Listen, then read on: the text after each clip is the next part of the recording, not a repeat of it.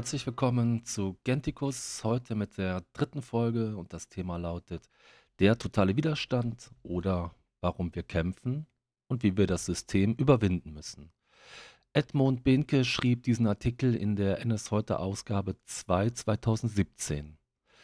Aber er hat bis heute nichts an Aktualität verloren. Ganz im Gegenteil, wir befinden uns weiterhin im politischen Winterschlaf, ausgelöst durch die damals und heute amtierende Regierung.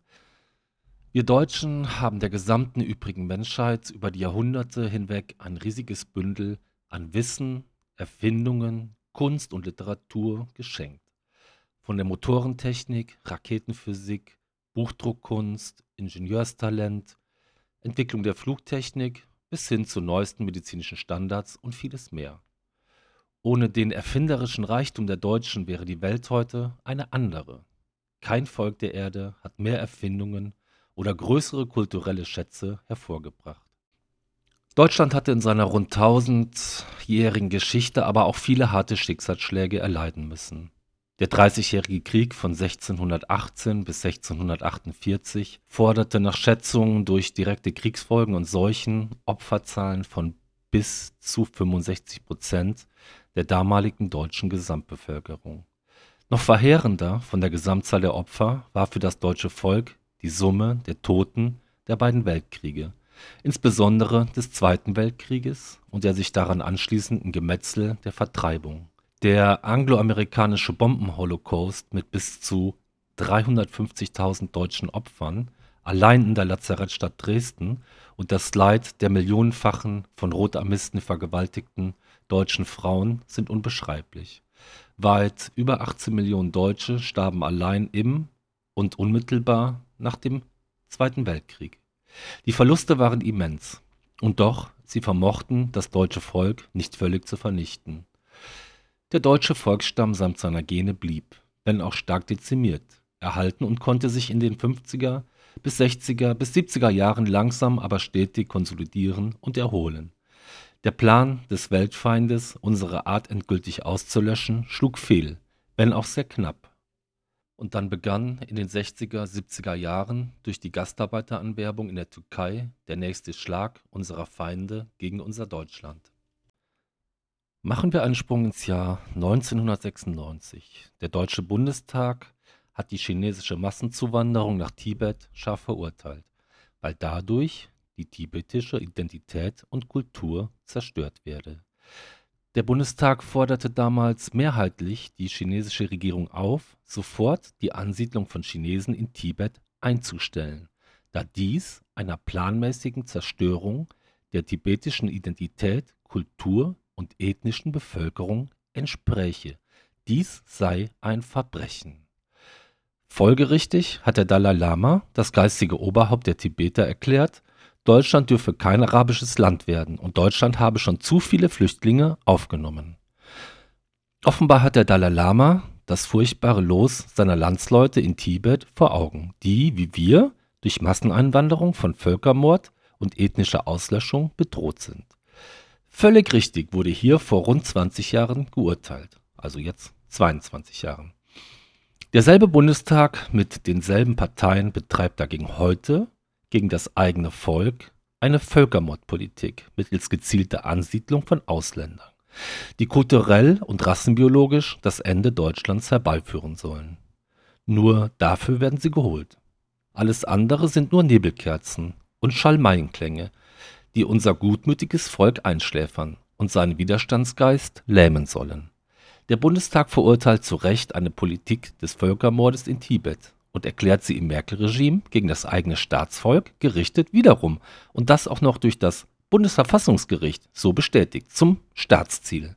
Da fehlen einem schier die Worte. Doch die Nation ist die Gemeinschaft der Toten, der Lebenden und jener, die da kommen werden.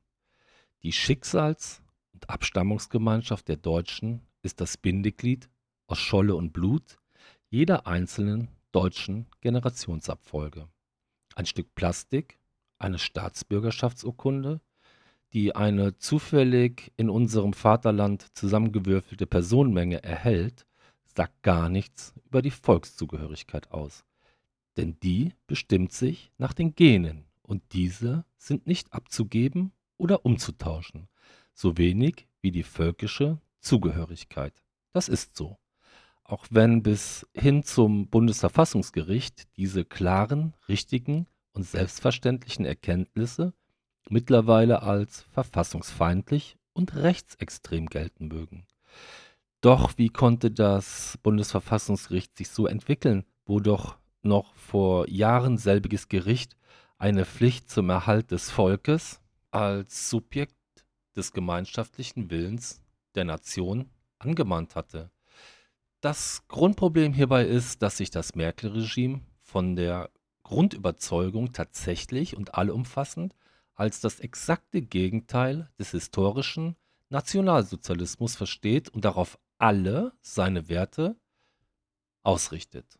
Die katastrophale Willkommensdiktatur für die Millionen illegale Einwanderer mit all seinen negativen Folgen sowie das Bestrafen und Unterdrücken aller anständigen prodeutschen Kräfte in diesem Land, die sich auch für historische Wahrheit und Gerechtigkeit einsetzen, ist nur aus diesem historischen Fehlverhalten der gesamten politischen Klasse verstehbar.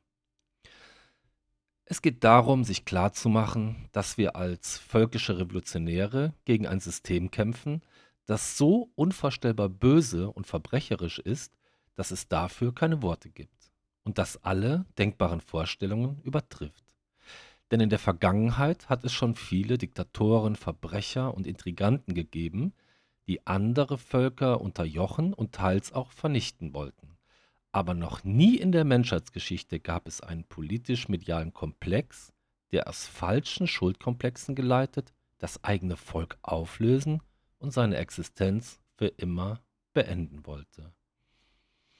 Wie sie auch alle heißen, wo sie auftauchen, mit eisenhartem Protest empfangen. Nirgends dürfen diese Leute unwidersprochen auftauchen und ihren Müll absondern.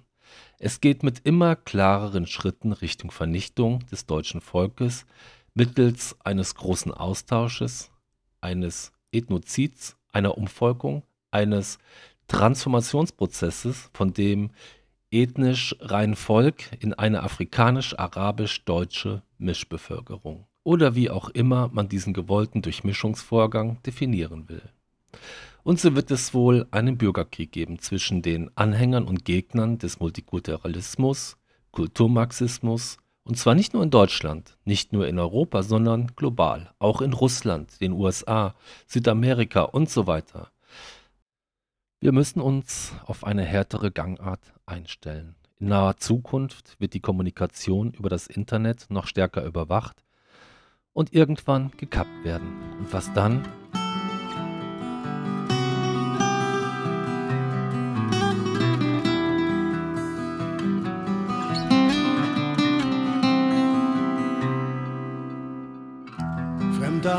Fremdartige Stimmen, nächtliches Treiben im Schatten der Nacht. Dunkle Gestalten, sei auf der Hut, handel wohlbedacht. Deine heimische Zuflucht, dein Lebensraum ist in Gefahr. Der Niedergang der deutschen Seele ist er bereits unumkehrbar. Nichts sehen, nichts hören, es wird alles schon wieder gut. Wo sind sie hin, all die Tugenden, der deutsche Mut?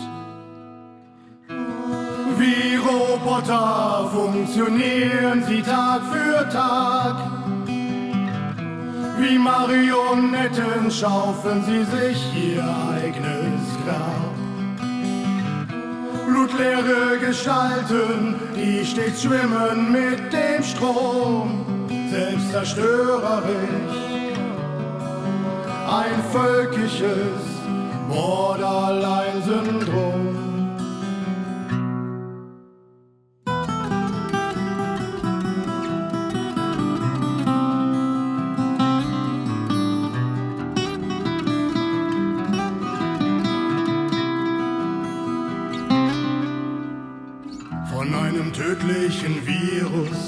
Dieses Volk infiziert befallen. Alles, das für es einst stand, droht zu Staub zu zerfallen. das deutsche Volk dann Geschichte, nur noch vorhanden in einem Buch. So weben sie im Akkord bereits der deutschen Leichentuch.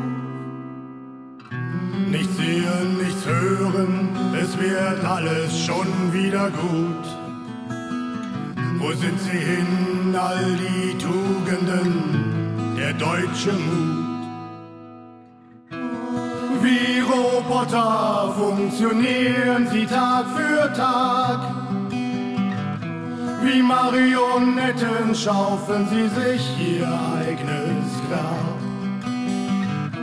Blutleere Gestalten, die stets schwimmen mit dem Strom, selbstzerstörerisch.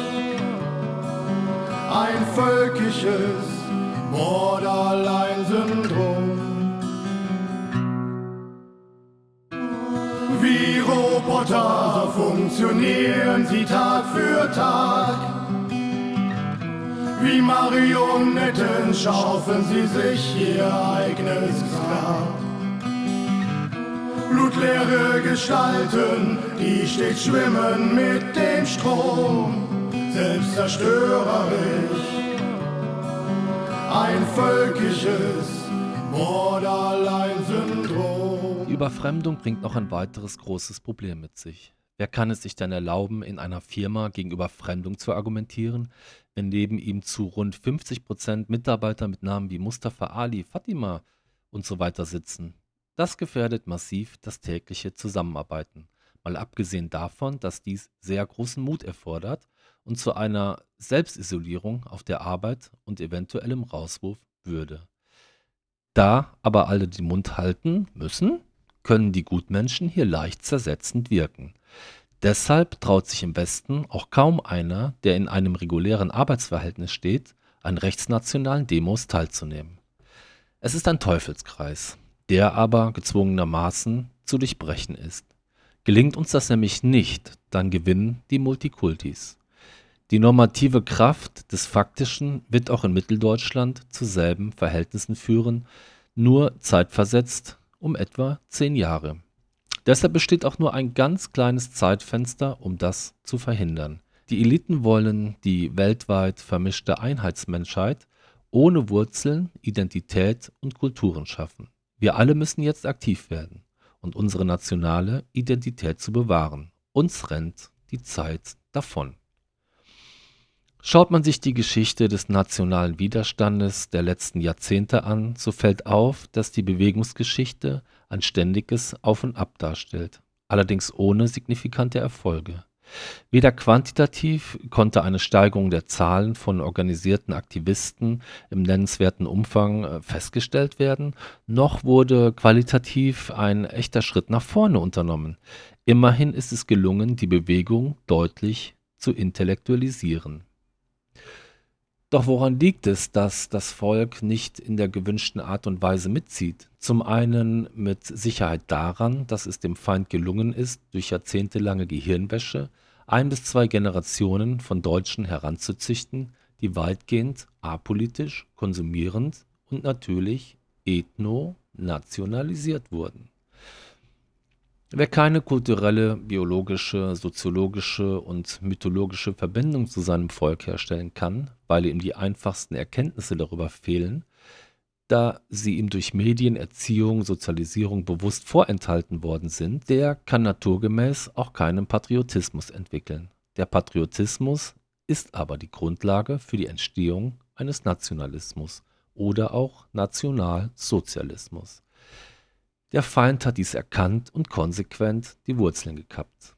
An diese Entwicklung schließen sich Folgeprobleme an.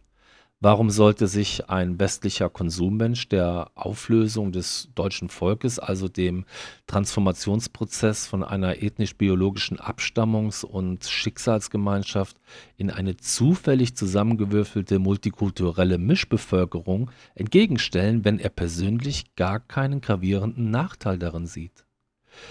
Wir Nationalen machen es uns zu einfach, wenn wir dem Volk die Schuld geben und sagen, aber man selbst sei doch äh, auch rechtsvölkisch national. Wenn es also bei mir selbst funktioniert und auch der Normalbürger Zugang zum Internet hat, wo er sich noch umfassend äh, wahrheitsgetreu informieren kann, wieso denkt und handelt er dann nicht so wie ich?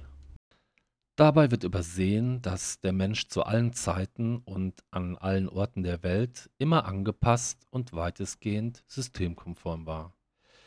Er will nicht anecken, er will im Strom schwimmen. Das, was allgemein sozial anerkannt wird und von der überwiegenden Mehrheit einer Gesellschaft akzeptiert wird, wird auch nicht in Frage gestellt. Dies erklärt, warum so vergleichsweise wenige Menschen an nationalen Demonstrationen und Mahnwachen teilnehmen, selbst wenn sie diese Ansichten teilen. Der soziale Druck, die Angst vor dem gesellschaftlichen Stigma der beruflichen Existenzvernichtung ist stärker als persönliche und politische Überzeugung. Wie kommt man aus diesem Dilemma heraus? Das ist die Frage, die den Widerstand seit 1945 beschäftigt. Ein Patentrezept gibt es leider nicht. Wichtig ist jedoch, die Stellschräubchen in unserem Sinne zu verändern. Dies beginnt bei jedem Einzelnen im Kopf. Es fängt an mit der Analyse der gesellschaftlichen Realitäten und mündet in ein systematisches, kongruentes, zielgerichtetes und Synergien erzeugendes Gesamtverhalten. Wenn ich also erkannt habe, wer mir, meinem Volk und meiner politischen Bewegung schaden will, dann muss ich beginnend in meinem Kopf eine Entscheidung fällen, ob ich dies akzeptiere oder nicht. Der sympathisierende Normalbürger oder Rechtspopulist, genauer rechtskonservativ, hat sich zumeist dafür entschieden, dass er meint, nichts wirklich ändern zu können und begnügt sich damit, in Internetforen, in sozialen Medien oder am Stammtisch zu meckern. Es reicht ihm notgedrungen, Dampf abzulassen. Er glaubt selbst gar nicht wirklich daran, durch Wahlen, persönliches Engagement oder auf sonstige Weise irgendeinen Einfluss auf die Geschicke erlangen zu können. Und dass am multikulturellen Volkstod etwas zu ändern sei, glaubt er schon gar nicht. Schließlich leben doch schon viel zu viele Ausländer in Deutschland. Allenfalls kann man mit der Wahl der AfD die Umvolkung vielleicht etwas verzögern. Mehr nicht. So denkt der typische Rechtskonservative. Wenn wir nicht anfangen, alle nur denkbaren Bereiche von Sportvereinen, Schützenvereinen, Box- und Kampfsportschulen, staatlichen Strukturen, gegnerischen Strukturen etc. zielgerichtet zu unterwandern, uns Informationen beschaffen, diese auswerten und darauf unser eigenes Verhalten ausrichten, werden wir auch weiterhin marginalisiert bleiben und nichts verändern können. Doch totaler Widerstand ist noch mehr als das. Dazu zählt auch, sich Gedanken zu machen, wie man beim Volk sympathisch ankommt. Was macht einen Menschen sympathisch? Es sind neben gleichen Grundansichten vor allem Ehrlichkeit, Verlässlichkeit, Vertrauen, Humor, das Gefühl verstanden zu werden und dass man seine Zeit gern mit diesen Menschen verbringt. Diese Stimmung gilt es, bewusst in den nationalen Zusammenhängen aufrichtig zu leben und vor allem nach außen zu transportieren. Kein Mensch und Frauen schon mal gar nicht mag Miesepeter, Besserwisser und eingebildete oder eitle Lackaffen. Ein freundliches, aufgeschlossenes Gesicht am Infostand als auch im ganz normalen Alltag sollte ebenso selbstverständlich sein wie das Anbieten von Hilfe für Nachbarn und Mitmenschen dort, wo diese Hilfe gebraucht wird. Zunächst eine unerfreuliche Mitteilung an alle Romantiker. Es wird, solange keine nationale Revolution bzw. keinen deutschen Frühling Volksaufstand geben, solange das Regime in der Lage ist, relativen Wohlstand und relative Sicherheit für einen Großteil der Bevölkerung in diesem System sicherzustellen. Trotz gewisser unübersehbarer Defizite ist das System hierzu flächendeckend problemlos in der Lage. Es wird vermutlich selbst dann noch in der Lage dazu sein, wenn in den nächsten Jahren ein finanzieller Zusammenbruch des EU-Raumes und/oder eine nationale oder europäische Währungsreform erfolgen werde. Gewisse Hoffnungen können wir zwar aus geopolitischen Überlegungen ziehen, so kann aus Osteuropa und aus Russland eine nationalpolitische Erneuerungsbewegung Impulse auch bei uns setzen. Jedoch sollten sich Nationalisten nicht darauf verlassen. Eine Veränderung der Gesellschaft in unserem Sinne erreichen wir aber eben nicht durch einen für das Volk als lächerlich wahrgenommenen Uniform- und Symbolikenfetischismus, sowie ähnliche diskreditierende Aufzüge, die nur abschreckend wirken. So würde nur ein Sektierertum ohne jede Außenwirkung, eine ins Nichts verpuffende politische Onanie betrieben werden. Symbole aus besseren, ruhmreicheren, heldischen Zeiten müssen nicht unbedingt öffentlich wie eine Monstranz mit sich geführt werden. Sie können und sollen vor allem im Herz getragen werden. Eine Gesellschaftsveränderung erreichen wir nur durch die zielbewusste Teilnahme an der Gesellschaft, und zwar dort, wo sich die breite Masse des Volkes aufhält. Es müssen also alle Möglichkeiten der Propaganda, Erziehung und tagespolitischen Aktivitäten gezielt genutzt werden. Hin und wieder öffnen sich kleine Zeitfenster, die bei schneller und konsequenter Reaktion der rechten revolutionären Kräfte tatsächlich zu vorrevolutionären Verhältnissen führen können. Der Hauptgedanke, den nationalen Aktivisten der Hauptgedanke, den nationale Aktivisten sich immer stellen sollten, ist der: Was kann ich neu und anders machen? Warum nicht mal mit einem Dutzend Aktivisten in einem großen Einkaufszentrum eine Aktion durchführen und Flugblätter verteilen? Warum nicht mal die Lügenpresse in ihren Redaktionsräumen aufsuchen? Warum nicht mal die linke Szene bei ihren Veranstaltungen und Zusammenrottungen kreativ stören und behindern, so gut es eben geht?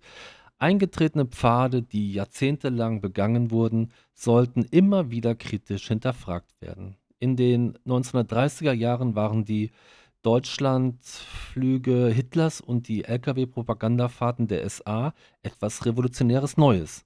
Und das kam beim Volk an. Auch der Ton macht die Musik. Bei der Gestaltung von Flugblättern, Artikeln und Reden kommt es nicht nur darauf an, reine Sachverhalte darzustellen und eher langweilige Zahlenkolonnen hinterher zu rattern, sondern vor allem Emotionen und Gefühle in kämpferische Worte transformieren.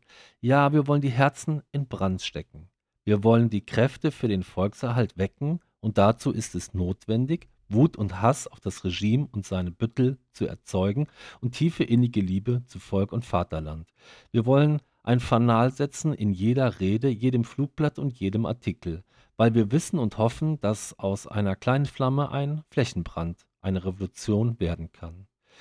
Dies allein wird das System nicht stürzen können, aber es ebnet den Weg. Es hämmert Risse in die Mauer. Es hilft, Träumen Flügel zu verleihen. Und genau das ist unsere geschichtliche Aufgabe. Wenn ein von uns bereits geebneter Weg, ein passendes Zeitfenster und ein epochaler emotionaler Auslöser aufeinandertreffen, dann können wir siegen. Auf diesen Tag X müssen wir entschlossen hinarbeiten. Der große Ulrich von Hutten wusste es bereits vor 500 Jahren. Er sagte, Deutschland ist da, wo starke Herzen sind. Jeder merkt schnell, dass die eben gesprochenen Worte nicht an Aktualität verloren haben. Doch was kann ich heute tun? Wie kann ich als Einzelperson aktiv werden? Ganz einfach. Unterstützt diejenigen, die an vorderster Front kämpfen und ihren Kopf hinhalten, wie zum Beispiel Frank Krämer mit seinen Videoprojekten Der dritte Blickwinkel und Multikulti trifft Nationalismus. Solche Projekte kosten viel Zeit und Geld. Ihr könnt zum Beispiel Frank ganz einfach helfen, indem ihr Mitstreiter werdet. Alles dazu findet ihr auf sonnenkreuz.net. Ich schreibe diese Webadresse auch noch in die Kommentarspalte. Kauft Zeitungen wie die NS heute oder kauft Platten der Bands wie zum Beispiel Sturmwehr. Unterstützt also die Aktiven, damit sie aktiv bleiben können.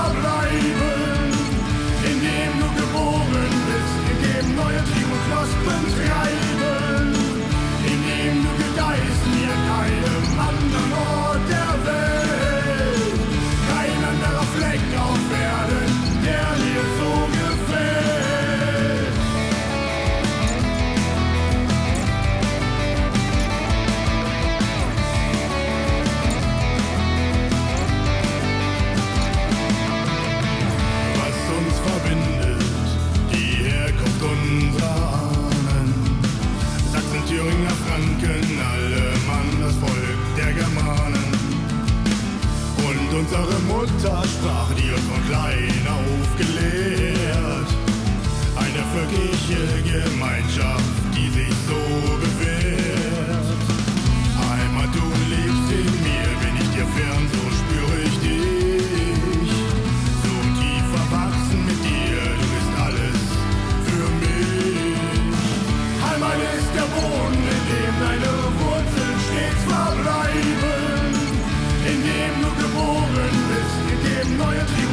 happens.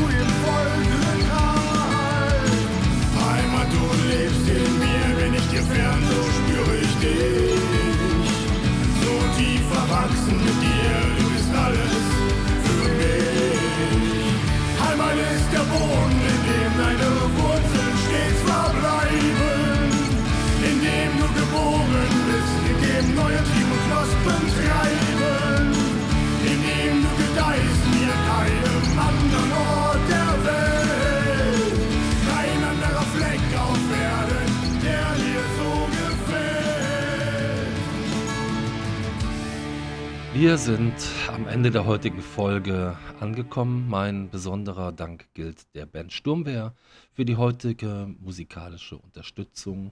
Als alter Sturmwehr-Fan hat mich das mit besonderem Stolz erfüllt und ich freue mich auf das kommende Live-Konzert im August. Bis zur nächsten Folge verbleibe ich daher mit besten Grüßen, euer Stefan.